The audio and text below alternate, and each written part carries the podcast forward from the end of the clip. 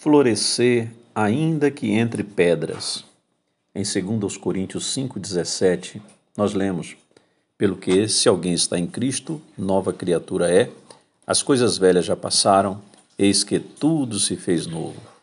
O Salmo 78, verso 52: Me fez sair o seu povo como ovelhas e os guiou pelo deserto como a um rebanho. Em Jeremias 46, 27, mas não temas tu, servo meu Jacó, nem te espantes, ó Israel, pois eis que te livrei mesmo de longe.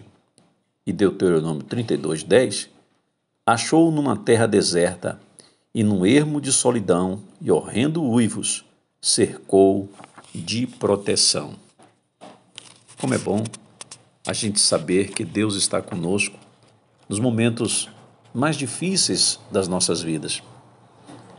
Conta-nos uma certa pessoa de que era uma fase de muitas lutas e provações da sua vida, e certa manhã, ao sair para o trabalho, andava cabisbaixa pela calçada.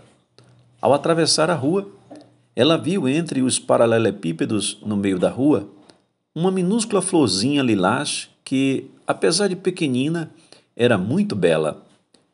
E o que mais impressionou esta pessoa foi que por ali passavam diversos carros, mas ela permanecia intacta. Colheu aquela flor e observou entre os seus dedos. Então, ela sentiu Deus falar ao seu coração. Sabe quantas barreiras ela enfrentou para chegar até aqui? Ela floresceu mesmo entre as pedras. Aquela pequenina flor ensinou uma lição preciosa.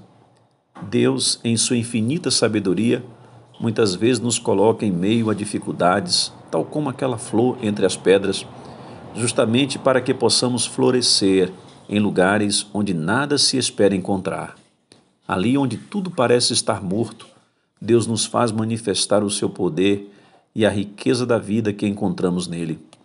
As dificuldades são desafio de Deus para que manifestemos sua abundância em lugares desertos e sem vida.